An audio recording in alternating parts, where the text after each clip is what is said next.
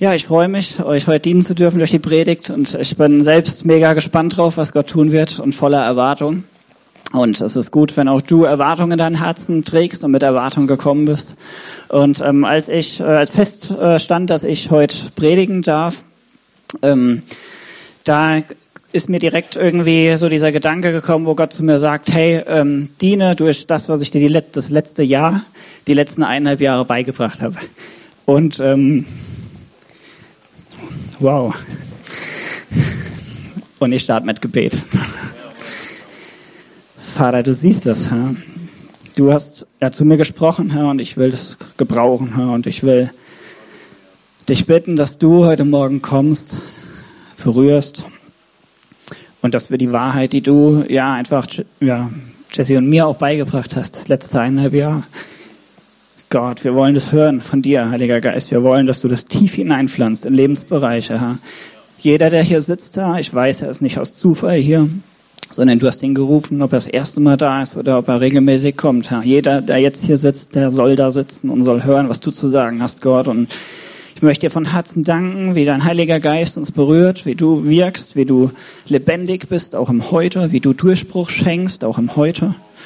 Ich danke dir so von ganzem Herzen, Herr, dass nicht ich reden muss, dass nicht ich irgendwas bringen muss, Herr, sondern dass ich einfach nur, ja, einfach als ein Werkzeug gebraucht werden darf, Herr. Und darum will ich beten, dass du in diesem Moment Herzen öffnest. Ich spreche ja einfach aus, dass jede dämonische Kraft in diesem Raum verschwinden muss, dass kein Anrecht da ist für einen Feind, irgendwas zu hindern, irgendwas zurückzuhalten, dass du eine Ruhe schenkst, auch in mich, wo es auch ein Thema ist, was noch bis heute aktuell ist, Herr, aber dass du hindurchkommst durch deine Kraft, durch deine Liebe, durch deinen Blick auf Dinge, Herr, durch das, was wir lernen dürfen.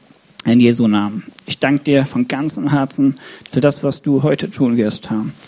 Und ähm, freue mich, wenn ich das selbst im Rückblick anschauen darf und sehen darf, Herr, dass du gewirkt hast, Herr. Davon bin ich überzeugt, Jesus. Amen. Ja, wir haben ähm, ja, einfach eine Krankheitsphase hinter uns. Ich will da jetzt gar nicht tiefer drauf eingehen, weil ihr merkt, es ist was äh, noch berührt. Und was uns eine, eine der wichtigsten Stützen wurde, und das war so das Wort, was mir kam, als ich vor vier Wochen oder drei Wochen schon darüber nachgedacht habe, hey, was ist dran? Da kam mir dieses Wort Fokus. Fokus ist ja einfach meint, dass wir schauen, worauf setzen wir unseren Fokus. Und in dieser Phase wurden wir immer wieder damit konfrontiert, zu sagen, woraus schöpfen wir Kraft, wie gehen wir da durch. Und Gott hat uns immer wieder gesagt, setz deinen Fokus an die richtige Stelle. Ähm, und ich habe mal geschaut, was bedeutet Fokus oder was sind Synonyme für Fokus. Es heißt, jemanden oder etwas in den Mittelpunkt stellen. Ja, seine Augen auf etwas richten. Ja, das ist uns, ich denke, der Begriff ist uns bekannt. Und ich glaube, dass du auf deinem Lebensweg, ob als Christ oder nicht als Christ, du wirst immer wieder vor Entscheidungen stehen und wir werden immer wieder damit konfrontiert sein, worauf wir unseren Blick richten, in verschiedenen Lebenssituationen, in verschiedenen Kontexten. Und es wird etwas sein, was, wo ich davon überzeugt bin, ob du Jesus folgst, ob du es nicht tust. Es ist etwas, was dich beschäftigt, womit du dein Leben lang in Herausforderungen stehst. Äh, richte ich meinen Fokus auf meine Umstände, und sie werden mein Zentrum und Zentrum meiner Gedanken oder äh, und das ist so der, was ich auch lernen durfte in dieser Zeit, darf dein Umstand deine eine Form deiner Entbetung werden. Darf dein Umstand etwas werden, was du Gott bringst, was du Gott gibst. Und du darfst sagen und dennoch bete ich an. Und dennoch stehe ich hier und singe aus, Jesus ist Sieger. Und dennoch äh, der Umstand kriegt keine Kontrolle, sondern ich erinnere mich an die Wahrheiten Gottes, die er mir gibt. Ich erinnere mich daran, was er mir schon gesagt hat, was er mir für Wahrheiten hineingelegt hat. Und als ich, ähm, wie gesagt, da eben in der Vorbereitung war, da kamen mir drei Bibelstellen und ich fand super lustig, als vor 14 Tagen Miladin gepredigt hat über Abraham, denn das ist eine meiner drei Bibelstellen. Äh, und ich dachte, hm, jetzt hatten wir das gerade in der Predigt soll ich die jetzt irgendwie, kann ich die jetzt nochmal äh, vorne anwerfen? Aber ich dachte, hey, Gott hat gesprochen. Es ist untypisch, dass ich so früh schon wusste, äh, was, über was ich reden soll. Und so wollen wir nochmal kurz so einen Rückblick ähm, auf unsere erste Stelle ähm, setzen. Und ähm, wer vor 14 Tagen nicht da war, wir haben darüber gesprochen, dass Abraham seinen Sohn eben opfern soll, Isaak. Und ähm, Meladen hat darüber gesprochen, dass es ähm, einer, ein dass Wertschätzung und Beziehung und ähm, Anbetung immer etwas damit zu tun hat, dass ich eine innere Bereitschaft habe, ein Opfer zu bringen, eine Opferbereitschaft, etwas zu investieren, etwas aufzugeben, ähm, Kraft in was reinzustecken. Und das war so für mich so der Kerngedanke damals, ähm, die Opferbereitschaft. Und ich möchte dazu nochmal aus 1. Mose 22 lesen, die ersten drei Verse. Und es geschah nach diesen Dingen, da stellte Gott den Abraham auf die Probe. Und er sprach zu ihm, Abraham. Und er sagte, hier bin ich. Und er sprach, nimm deinen Sohn, deinen einzigen, den du lieb hast, den Isaak, und ziehe hin in das Land Moria und opfere ihn dort als Brandopfer auf einem der Berge, den ich dir nennen werde. Da machte sich Abraham früh am Morgen auf, sattelte seinen Esel und nahm seine beiden Knechte mit sich und seinen Sohn Isaak. Er spaltete Holz zum Brandopfer und machte sich auf und ging an den Ort, den Gott ihm genannt hatte. Wenn wir jetzt die Geschichte von Abraham anschauen oder uns in Erinnerung rufen, dann wissen wir, er hat sein Leben lang auf ein Kind gewartet. Er hat das Leben lang, hat er dafür geglaubt und gehofft, dass Gott ihm ein Kind schenkt. Und sie wurden ewig nicht schwanger und dann in hohem Alter hat er dieses Kind bekommen und jetzt ist der Sohn, der Isaak, er ist quasi groß geworden. Wir haben gehört, vor 14 Tagen war es um die 30 und ähm, ein erwachsener Mann. Und jetzt sagt Gott Abraham, hey, ich möchte, dass du kommst und ihn opferst. Und ich habe so für mich gedacht, was ist das, also wie kann man das hören, wie kann man das aushalten, überhaupt so eine, wenn man uns das mal wirklich vorstellen, dass das so passiert ist. Und ich dachte so, hey, was müssen für Motive in Abraham drin gewesen sein? Wie, was für Wahrheiten von Gott hatte er in seinem Herzen, dass er eine Bereitschaft dazu finden konnte, diesen Schritt zu gehen, ohne zu zögern? Und ich glaube, was ähm, ja, ich bin davon überzeugt, dass er wusste, hey, Gott ist in Kontrolle. Gott ist in Kontrolle über mein Leben. Er hat so lange, habe ich gewartet und er hat die Verheißung wahrgemacht. Er hat mir einen Sohn geschenkt und er ist in Kontrolle. Und vielleicht hat er es nicht direkt verstanden, aber er wusste, okay, wenn Gott es sagt, dann will ich gehorsam sein, dann will ich folgen. Und er, ich glaube, da war eine tiefe Wahrheit in ihm zu sagen, hey, Gott meint's gut mit mir. Ja, ich sehe jetzt gerade nicht, wohin soll das führen, mein Sohn opfern, meinen einzigen Sohn, auf den ich so lange gewartet habe. Kann das wirklich von Gott sein? Und für mich ist so die Frage an der Stelle, die sich stellt, wer ist Gott für dich? Denn die Frage ist elementar äh, in deiner Konfrontation mit deiner, mit deinem Umstand, mit deiner Situation. Wer ist Gott? Wer darf Gott für dich sein? Gott hat einen Plan und er hat auch einen Zeitplan. Manchmal ist Geduld gefragt, aber wir dürfen das annehmen. Wir dürfen diese Wahrheit für uns greifen. Und das ist, glaube ich, was, was Abraham tief in seinem Herzen hat. Er wusste, Herr, am Schluss geht es darum, Gott zu ehren. Am Schluss geht es darum, dass sein Zeitplan, dass sein Wille in Erfüllung kommt. Gott nutzt oft Situationen, ja, in die wir reingeführt werden, wo wir das Gefühl haben, wir sind so völlig ausgeliefert. Wir haben so gar nicht mehr irgendwie Kontrolle über was. Oder es ist irgendwie ein Gedanke, der, wie jetzt äh, an der Stelle, den Sohn opfern. Ja, und wir sind dem einfach so hingegeben. Und ich glaube, er nutzt Situationen auch in deinem Leben, Umstände, die schwierig sein können, die dich vielleicht, ja, so ein bisschen aufs Zahnfleisch dir fühlen und dich tiefer führen, als du dir es vorgestellt hättest. Aber ich bin davon überzeugt, dass er die nutzt, um sich, um dir zu begegnen und um deine Gedanken und deinen Blick zurück auf das Wesentliche zu lenken, nämlich auf ihn.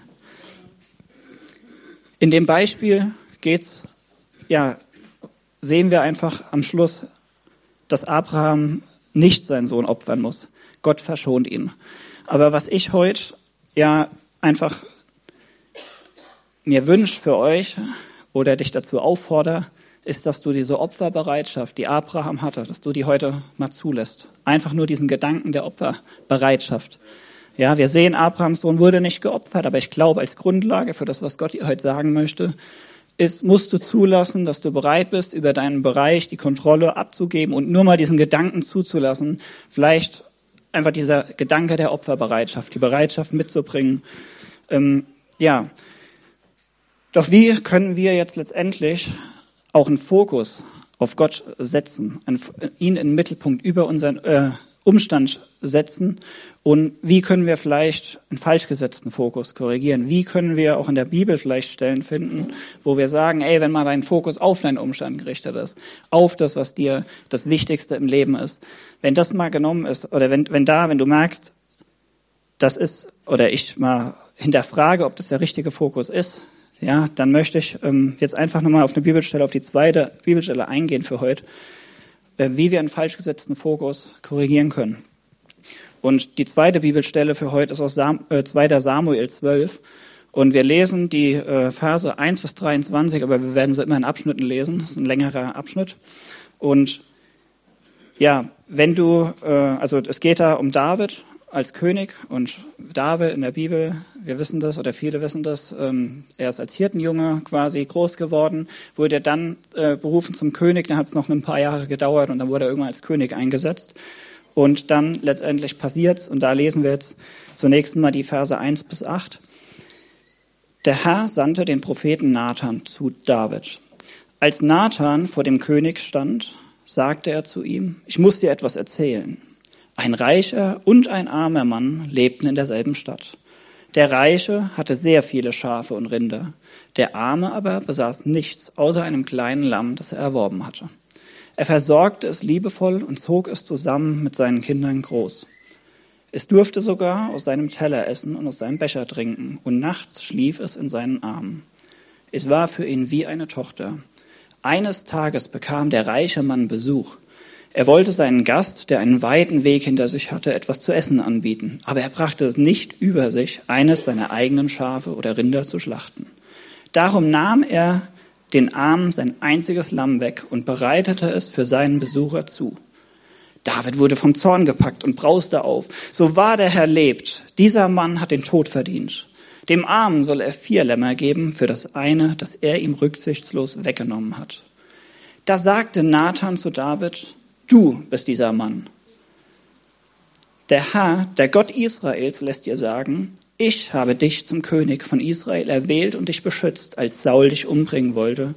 Den gesamten Reichtum Sauls und auch seine Frauen habe ich dir gegeben.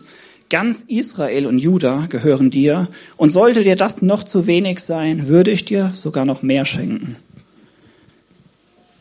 Der Prophet kommt und er bringt eine Geschichte mit für David und David erkennt sich darin gar nicht. Und wir lesen nachher weiter und sehen dann auch, was, um was geht es da überhaupt. Und erstmal zu diesen Versen, was für mich da wieder sichtbar wird, ist, hey, du bist dieser Mann, die Konfrontation, jetzt ist David wach, ah, okay, es geht um mich. Und jetzt bringt Nathan und sagt, hey, Gott hat dich eingesetzt. Gott hat dir gegeben, was du hast. Ja, erinnere dich, wer Gott ist. Da ist wieder dieses, dieser Gedanke drin, wer ist Gott für dich? Wer ist Gott für uns? Erinnere dich, was er dir getan hat. Erinnere dich, was er dir Gutes tut. Und sei dir bewusst, wenn du mehr brauchst, dann bitte ihn, komm zu ihm und er hätte es dir gegeben. Das ist die Aussage von Nathan zu David. Erinnere dich, wer Gott in deinem Leben ist. Und was ein Gedanke ist, der sich auch in der Bibel immer wieder zeigt, dass wir, Gott gehört alles. Gott ist Eigentümer aller Dinge. Das darfst du als eine Wahrheit für dein Leben nehmen. Gott, du gehörst Gott. Das steht, Jesus hat uns, wenn du Christ geworden bist und sagst, Jesus ist mein Herr, dann steht in der Bibel, dass du zu Gottes Eigentum wurdest. Ein teuer erkauftes Eigentum. Deine Arbeitsstelle hat Gott dir gegeben. Der König wurde eingesetzt. Du bist eingesetzt auf deine Arbeit. Wusstest du das? Dein Vermögen ist Gott. Dein Mangel ist Gott. Deine Fähigkeiten gehört Gott. Deine Gesundheit gehört Gott. Und das ist ganz wichtig zu wissen. David hat an der Stelle seinen Blick wohl lange Zeit weg von Gott gerichtet. Lange Zeit auf das, was er nicht hatte. Lange Zeit auf, ähm, ja, seinen Fokus falsch gesetzt. Und er hat dadurch, glaube ich, was zu seinem Gott werden lassen, was zu seiner höchsten Priorität werden lassen in seinem Leben. Es ist ein Rollenwechsel passiert. Und für mich oder für euch möchte ich die Frage stellen, auf was richtest du deinen Blick? Richtest du deinen Blick auf das, was du hast oder richtest du deinen Blick auf das, was du nicht hast? Bist, gehst du durchs Leben und sagst nur, hey, das fehlt mir, das hätte ich gern. Ach, der hat mehr, das Auto ist größer, das Haus, was auch immer man so sich denken kann. Ja, was auch alles in deinem Kopf rumgeht, weiß ich nicht. Gott weiß es. Oder hältst du deinen Fokus bei Gott? Wir wollen weiterlesen im Vers 9. Warum also missachtest du meinen Willen? Warum hast du getan, was ich verabscheue? Den Hethiter Uriah hast du ermordet und dann seine Frau geheiratet. Ja, du, David, bist der Mörder Urias, denn du hast angeordnet, dass Uriah im Kampf gegen die Ammoniter fallen sollte.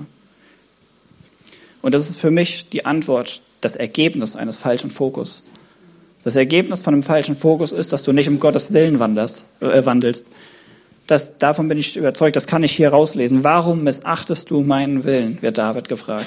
Warum, du hast deinen Fokus weggerichtet und du bist aus meinem Willen rausgekommen. Dreht sich dein Leben um dich? Oder dreht sich um Gott? Und noch weiter, ist dir jeder Weg recht, um an deine Ziele zu kommen? Das sehe ich ja hier. Es waren nicht Gottes Wege, die da gegangen wurden. Betrügst du, um an mehr Geld zu kommen? Vernachlässigst du deine Familie, um an die Beförderung zu kommen und dich da gut zu präsentieren? Was ist es dir wert? Gehst du äh, vielleicht in alternative äh, Heilmethoden rein, um Gesundheit zu bekommen? Was ist es dir wert? David war jeder Weg recht. Er wollte diese Frau haben. Und so hat er den Mann quasi töten lassen. Gott spricht, David hat ihn getötet. Aber das ist es nicht wert. Das jeder Weg, es ist nicht jeder Weg der richtige und es ist nicht wert, jeden Weg zu gehen, um an dein Ziel zu kommen. Das will ich dir heute sagen.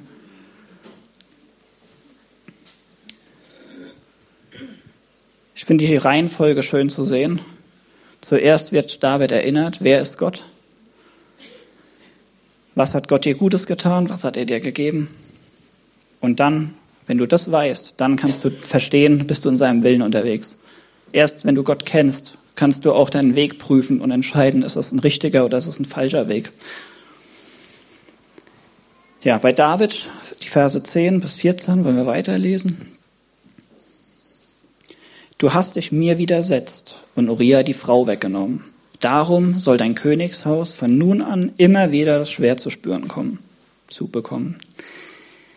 Ich, der Herr, sage dir, jemand aus deiner eigenen Familie werde ich ins Unglück stürzen. Ich selbst werde dafür sorgen.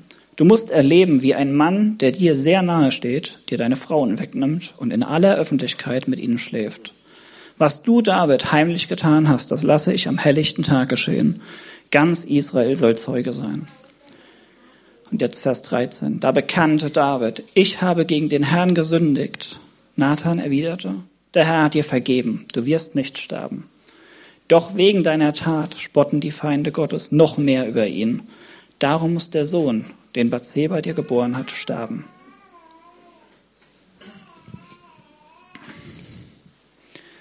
Der erste Weg, unseren Fokus, unseren falschen Fokus zu korrigieren, ist das Bekenntnis. Das Bekenntnis zu sagen, ich habe meinen Fokus auf die falsche Stelle gerichtet. Ich habe, oder hier bei David, er bekannte, ich habe gesündigt. Das ist für mich, oder was ich da auch rauslese, das ist eine elementare Botschaft, die ich dir mitgeben darf. Kenn Gott, beschäftige dich mit ihm, prüf deinen Weg, deinen Fokus, bist du cool unterwegs oder nicht. Und dann, wenn du merkst, hey, und das wird dir passieren, das will ich nicht prophetisch äh, reinsprechen, sondern einfach, weil ich weiß, das Leben ist auch da ein Kampf und es ist umkämpft und es kommen immer wieder Situationen, wo unser Fokus eine Richtung sucht und wir uns entscheiden oder auch unbewusst manchmal wo reinkommen, wo wir vielleicht gar nicht uns bewusst dazu entschieden haben. Aber bekenne, ja, wenn dir es dir bewusst wird, bekenne es vor Gott. Um einen richtigen Fokus zu setzen, müssen wir verstehen, am Ende geht es um Gott. Es geht nicht um deinen Umstand, um deine Not, um dein Problem, um deinen Überfluss. Es muss ja nicht immer ein Mangel sein, der uns beschäftigt. David tut Buße und ihm wird direkt vergeben. Und trotzdem sehen wir, auch eine Sünde kann eine Konsequenz haben. In seinem konkreten Fall sogar eine, eine sehr krasse. Und ich glaube, auch wenn wir, klar, wenn du betrügst, kann es sein, dass du dafür halt irgendwie Strafe bekommst. Wenn du äh, Ehebruch begehst, kann sein, dass du dich scheiden lässt. Also irgend, oft ist es so, dass wenn wir Mist bauen, dass Gott kann dir dafür vergeben und das tut er gerne, wenn du aufrichtig kommst. Aber manchmal müssen wir die, mit den Konsequenzen leben oder auch die Konsequenzen ein Stück weit auch damit umgehen. Aber was mir hier auch nochmal bewusst wurde, ist, es geht zuerst um dein Verhältnis mit Gott. David hat es geklärt, es wurde vergeben. Und dann wird das Verhältnis zu deinen Mitmenschen angesprochen. Also die Reihenfolge. Erstmal mit Gott in Ordnung bringen und dann die Ebene Mitmenschen und dich selbst. Ja, das erinnert uns ja auch an Vers, ne? Liebe Gott und deinen Nächsten wie dich selbst. Und das ist, oder was auch hier angesprochen wird, ist ja das Zeugnis, was sein Leben gibt. Ja? Also sprich, was ist das Zeugnis? Wie ist deine zwischenmenschliche Ebene? Wie bist du da unterwegs? Weißt du, wo dein Blick hingeht und kennst du Gottes Willen dazu? Das ist eine Frage, die wir uns beantworten dürfen. Und ja, ich möchte dich ermutigen zu einem Perspektivwechsel, weg, deinen Fokus wegzugehen von dem, was dich vielleicht beschäftigt hält oder an was machen wir das fest, vielleicht einfach, wo viel Zeit von dir reinfließt, ist was, was in deinem Fokus ist, den du viel Aufmerksamkeit schenkst, ist was, was dein Fokus ist. Und dir neu bewusst zu machen und dich neu da zurück zu erinnern an Gott. Und auf die, auf Gott deinen Blick zu richten und auf die Menschen neben dir. Und in meiner Situation mit Jesse hat uns einen Perspektivwechsel geschenkt, als wir aufgehört haben und zu sagen, Gott, du bist in Kontrolle, du weißt, was wir, du hast einen Zeitplan für uns, wir nehmen den an, konnten wir wieder viel freier und viel äh, lebendiger auch für Freunde, für Nöte von dem drumherum, was wir mitkriegen, beten. Wir mussten nicht irgendwie uns um uns selbst drehen, weil wir wussten, wir sind in guten Händen. Ja, uns hat eine Freiheit gegeben und das wird dir Frieden und eine Freiheit geben über deine Situation. Denn am Schluss, es geht um Gott, aber er hat es so gut geschaffen, dass es dir dienen wird. Ja, es ist nicht, dass wir irgendwie, dass wir jetzt so gar nichts davon haben. Wir möchten 15 und 16 lesen. Nach diesen Worten ging Nathan wieder nach Hause. Der Herr ließ das Kind, das Urias Frau geboren hatte, todkrank werden. David zog sich zurück, um für seinen Sohn zu beten. Er fastete tagelang und schlief nachts auf dem Fußboden. Also er weiß, okay, das Kind ist todkrank geworden. Und was ist seine Antwort? Er fragt jetzt nicht, der war König, der hätte sämtliche Leute holen können, Heiler, was weiß ich. Nee, er merkt, ey, der hat sich wirklich, er hat die Sünde bekannt und er hat sich neu ausgerichtet. Wir sehen den Fokus wieder bei Gott. Er nutzt die Möglichkeiten, die Gott uns gibt. Gebet und Fasten. Ja? Die geistlichen Waffen, die uns gegeben sind, zu sagen und wieder neu den Fokus zu richten, ist Gebet und es ist das Fasten. Und wenn wir uns erinnern, wer das offene Haus letzte Woche gehört hat mit Jona, die Jona-Reihe, dann sehen wir auch da, als Jona dann endlich in dieser Stadt ankommt, dann wird, was macht die Stadt? Als Antwort, als Gott Gericht spricht, sie sagt, sie, sie äh, packen sich ein und beten und fasten. Ja, sie kehren um. Es ist ein Ausdruck, ein Geist, eine geistliche Kraft, die uns gegeben ist. Und was er dadurch auch bekennt, ich vertraue dir, Gott. Das ist das, ich möchte dich unstimmen. Ich habe wieder, David hat wieder neu gelernt, mein Fokus und Gott ist in Kontrolle und am Schluss steht er und er merkt, okay, er muss sich neu ausrichten und er möchte neu Gott ausdrücken, hey, ich vertraue dir. Ich möchte sagen, werd aktiv im Fokus auf Gott, in der Verantwortung, die dir gegeben ist. Nimm seinen Willen an für dein Leben und tu das, was geistlich gesehen in deiner Verantwortung ist. Und das ist nicht dein Blick abzuwenden von Gott auf die große Not, die du hast, sondern hinzuwenden zu Gott und ja, ein Stück weit ihm vielleicht auch diese Not einfach zu bringen. Und ich meine jetzt nicht, nicht, dass das jetzt vielleicht so anklingen kann, dass wir jetzt gar nicht mehr hier, nee, also Medikamente gehen gar nicht, Ärzte gehen gar nicht. Das ist jetzt nicht das, was ich meine, ja. Es geht mir, natürlich können wir auch, was uns hier gegeben ist und die Wege, auch Gott gebraucht auch das. Natürlich dürfen wir das nutzen und müssen jetzt nicht irgendwie hier äh, sterben, weil wir zu keinem Arzt gehen oder sowas komisches. Das dürfen wir annehmen. Aber es geht darum, wo ist mein Fokus? Was ist mein Schwerpunkt? Was ist das, worum sich meine Gedanken drehen? Vers 17 bis 19. Seine Hofbeamten kamen und versuchten, ihn zum Aufstehen zu bewegen, doch ohne Erfolg. Auch zum Essen ließ er sich nicht überreden. Am siebten Tag starb das Kind. Keiner der Diener wagte es, David mitzuteilen, denn sie befürchteten das Schlimmste. Schon als das Kind noch lebte, ließ er sich durch nichts aufmuntern, sagten sie zueinander.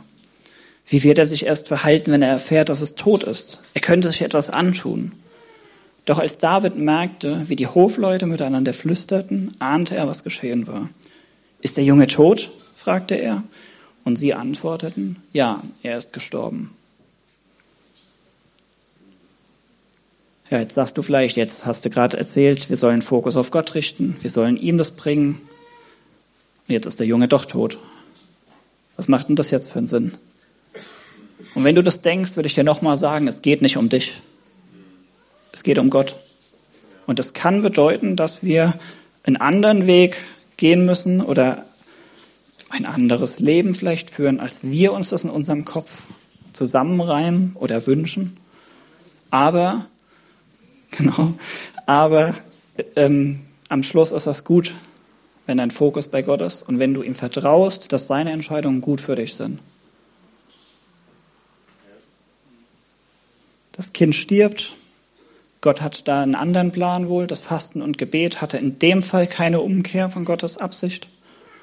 Trotzdem war es ein Ausdruck, ja, Gott gegenüber.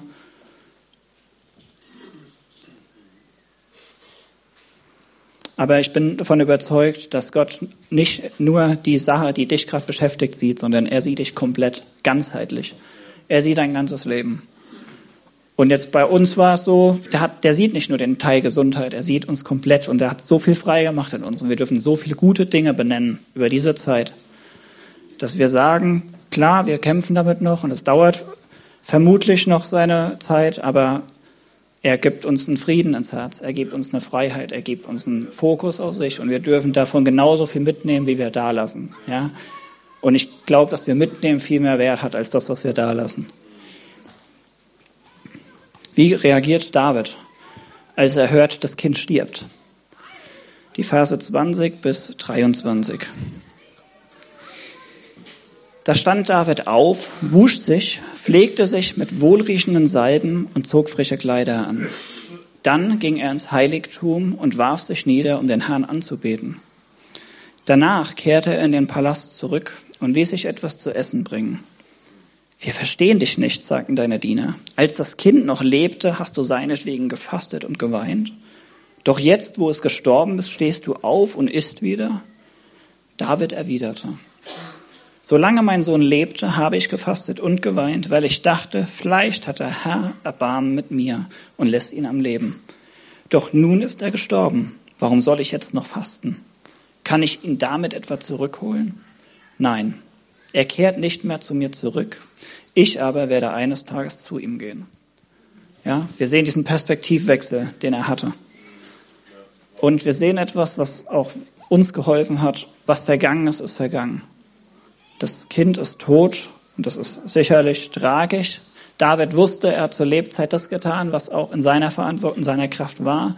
Aber er sagt auch ganz klar, mein Gott darf. Mein Gott darf. Und da sind wir wieder an dem Punkt, wenn du weißt, wer Gott ist für dich, dass er dich liebt, dass er es gut mit dir meint, dann hast du eine Freiheit zu sagen, mein Gott darf. Mein Gott darf Situationen mit mir durchstehen, die mir vielleicht nicht gefallen, die vielleicht zwicken und kratzen.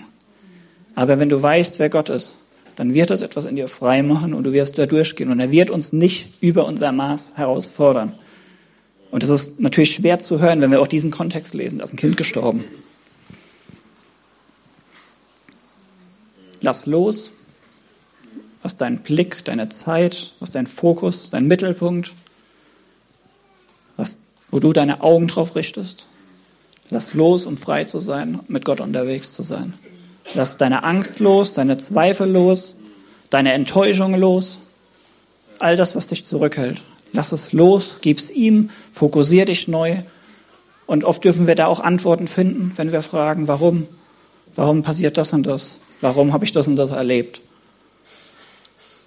Aber es ist elementar, um frei zu sein, in seinem Willen zu wandeln, dass du das loslässt, dass du diesen Umstand zu einer Form der Anbetung werden lässt.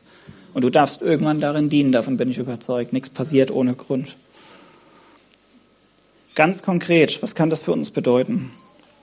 Wie steht dein Fokus über das Thema Familie beispielsweise? Ist Familie das Nonplusultra? Kannst du deine Kinder gehen lassen, wenn sie erwachsen werden? Bist du klar mit, auf einen Partner zu warten, auch wenn du es dir wünschst, dass das vielleicht direkt passiert. Oder andersrum bist du in der Beziehung eifersüchtig. Fokus, Fokus, Fokus. Hey, Fokus auf Gott. Wie steht es um deine Gesundheit? Gesundheit um jeden Preis? Ist dir jeder Weg recht? Nimm die Zeit, nimm den Zeitplan einfach an. Die Zeit läuft immer gleich schnell. Das kann ein Vorteil oder ein Nachteil sein, je nach Situation. Aber wenn wir unseren Fokus richten, dann werden wir damit ruhig. Fokus auf Finanzen, auf den Überfluss, den du hast, der dich beschäftigt hält, oder auf die Not, weil du Mangel hast. Dreht sich nur noch darum, denke ich nur noch darum nach. Ich sag dir, fang an anzubeten. Fang an, da weg deinen Blick wegzuholen und auf Gott zu richten. Und ich meine damit nicht, dass wir uns da auch nicht dienen und helfen können gegenseitig, auch in gewissen Bereichen und uns unterstützen können. Und auch eine Gemeinde ist auch ein Ort, wo auch ein finanzieller Ausgleich stattfinden soll. Im Ursprung war das so, dass wenn einer Mangel geleitet hat, ist ein anderer, der mehr hat, ist eingesprungen dafür. Nutz den Überfluss, den du hast und diene Gott und nutz den Mangel, den du hast und diene Gott. Beförderung um jeden Preis. Dann bescheiße ich halt ja, komm, dann fusche ich da an den Zahlen. Ah ja, gut, dann äh, schleime ich mich beim Chef ein oder wie auch immer. Ich will dir sagen, Gott setzt ein, Gott versorgt, Gott sieht dich und so wie es ist, weiß Gott, wie es gut für dich ist. Oder wenn wir auch in die Medien gucken, allgemeinere Themen, Klimaschutz. Ich bin absolut dafür, dass wir Gottes Schöpfung ehren. Da haben wir eine Verwalteraufgabe, einen Auftrag schon im, im Alten Testament direkt zu Beginn bekommen gut damit umzugehen. Aber es ist die Frage, um jeden Preis unseren Blick nur darauf zu richten, ja, uns an die Straßen zu bappen oder was da alles passiert. Ist das der Weg? Ist da nicht eine Fokusverschiebung? Ist da nicht eine Angst so groß geworden in den Herzen, dass man das Denken irgendwie verlernt hat? Nicht aus Angst in die Zukunft schauen, sondern auf Gott schauen.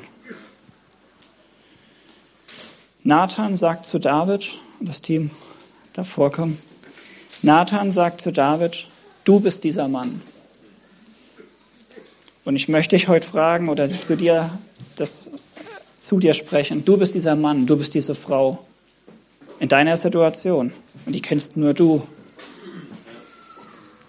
Und ich möchte dich fragen, wer darf dein Nathan sein? Hast du Leute in deinem Leben, denen du das Recht gibst, auch geistlich Korrektur reinzusprechen? Hast du einen guten Freund, oder ein Leiter in der Gemeinde oder im Hauskreis eine Crew, wo du weißt, hey, das ist mein Safe Place, hier darf ich quasi mich öffnen und meine Dinge mitnehmen. Wer darf dein Nathan sein? Wer darf dir sagen, wenn du deinen Fokus verschoben hast? Und ich hoffe, dass jeder von uns sagen kann, ja, eine Person, mindestens eine Person, so eine Person habe ich im Leben. Und wenn du die nicht hast, Gott spricht auch wie durch einen Nathan, ein Prophet, den David nicht kannte, der kommt im Namen Gottes und spricht. Auch das gibt's, auch da brauchen wir das manchmal, dass auch von außen jemand reinspricht, wo wir merken, krass, wie konnte der davon wissen? Oder uns da nochmal die Stimme Gottes nochmal vielleicht lauter werden lässt bei uns. Nur ich denke, wenn es soweit ist, dass von außen Leute kommen und dir ins Leben sprechen, dann äh, hinterfrage ich, ob du vielleicht vorher die Stimmen ignoriert hast wenn es so laut werden muss, dass von außen jemand kommt.